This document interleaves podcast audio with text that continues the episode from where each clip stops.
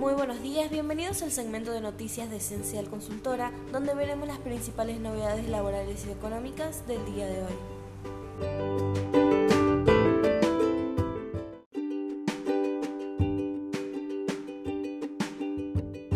AFIP habilitó la adhesión para que monotributistas excluidos paguen menos IVA durante tres años.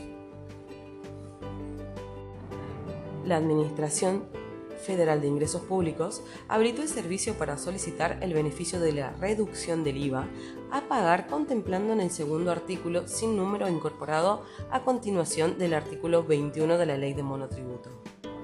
El mencionado beneficio aplica a quienes hubiesen comunicado su exclusión al régimen simplificado y solicitado el alta en los tributos del régimen general que lo resultasen responsables hasta el último día del mes siguiente al que hubiese tenido lugar la casual exclusión, o que hayan renunciado con el fin de incorporarse a este.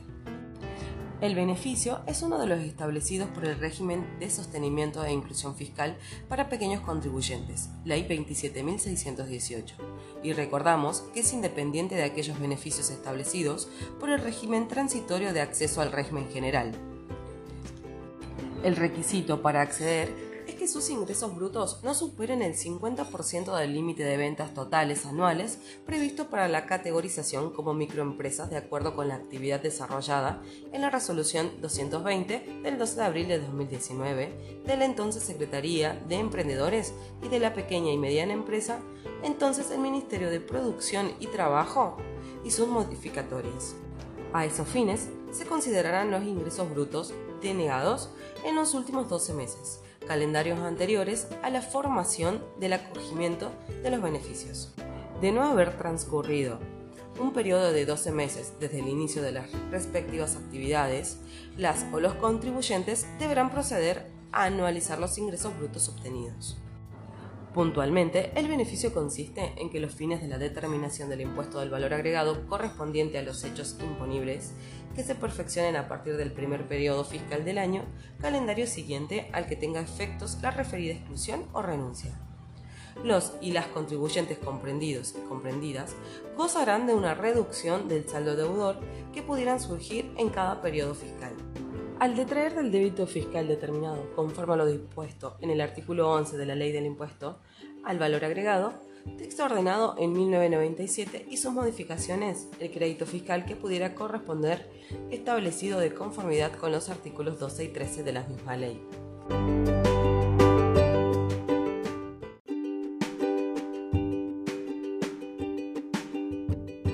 La recaudación tributaria de noviembre creció 59,5% interanual. La recaudación tributaria creció en noviembre un 59,5%, amortizada por el crecimiento de los tributos ligados a la seguridad social y el comercio exterior. La tendencia creciente de la recaudación nacional continuó en noviembre impulsada por el desempeño de los tributos del comercio exterior y los recursos de la seguridad social. La recaudación de los impuestos ligados a la actividad económica también contribuyó a dicha expansión, Vale remarcar que las elevadas tasas de crecimiento se sostienen incluso frente a una base de comparación afectada cada vez de menor medida por los efectos de la primera ola de la pandemia en 2020, señaló el Ministerio de Economía mediante un comunicado. Así, la recaudación de noviembre se ubicó a precios constantes en valores similares a los años 2017, recuperando a lo registrado en el periodo 2018-2020 para el mismo mes. Cabe destacar que el retorno de esos niveles se alcanzó bajo un cambio de la estructura tributaria, caracterizado por un incremento en la participación de los tributos, que otorgan progresividad al sistema. Esta dinámica fue resultado de las reformas introducidas a través de la Ley Solidaridad Social y Retroactivación, productiva en diciembre de 2020, orientadas a establecer un esquema que favorezca el crecimiento con la inclusión social de esta forma, a los 11 meses de 2021, la recaudación acumulada se ubicó en niveles superiores a la de la prepandemia.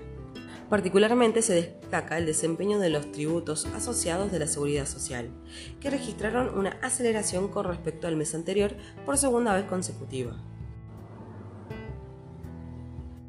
Particularmente se destaca el desempeño de los tributos asociados a la seguridad social, que registraron una aceleración con respecto al mes anterior por segunda vez consecutiva.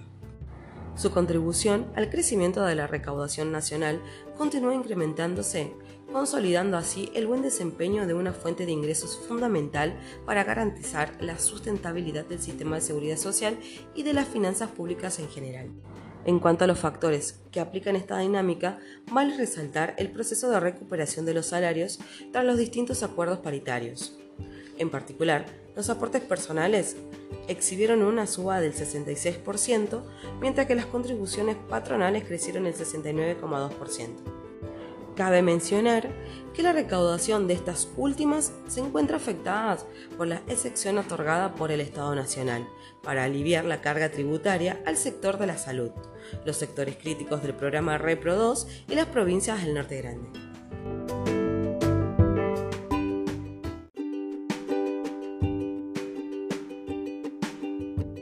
Inversiones y negocios post pandemia. ¿Qué esperan los empresarios para 2022 y qué obstáculos ven para crecer. Si bien destacan señales de mejoras macro, los ejecutivos anticipan que el año próximo no recuperarán ganancias y reducirán negocios. Déficit fiscal. Desconfianza en el país. Falta de una política monetaria adecuada de acuerdo entre el gobierno y la oposición y de crédito, además de déficit de las balanzas de pagos y del impago de las investigaciones por corrupción. Son las principales causas de la cual la actual situación de la economía que identifican principales empresarios argentinos.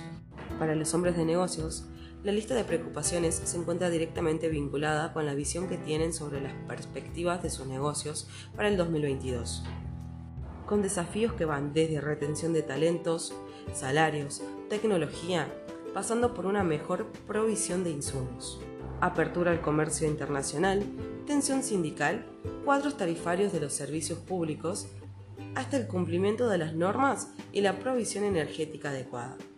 Un marco de país que surge de la tradicional encuesta de expectativas que IDEA elabora todos los años para conocer la visión del mundo corporativo local sobre el futuro de la economía y las inversiones. La consulta es que elaborada por el estudio de Alessio y Roll entre casi 200 de los mayores ejecutivos de las empresas locales, multinacionales, grandes y medianas pymes, sus resultados suelen ser difundidos durante el coloquio de IDEA, que este año se llevó a cabo en octubre pasado en los salones de Costa Salguero. Pero por razones de protocolo ante la pandemia de COVID-19 se difundió este martes 7 de diciembre.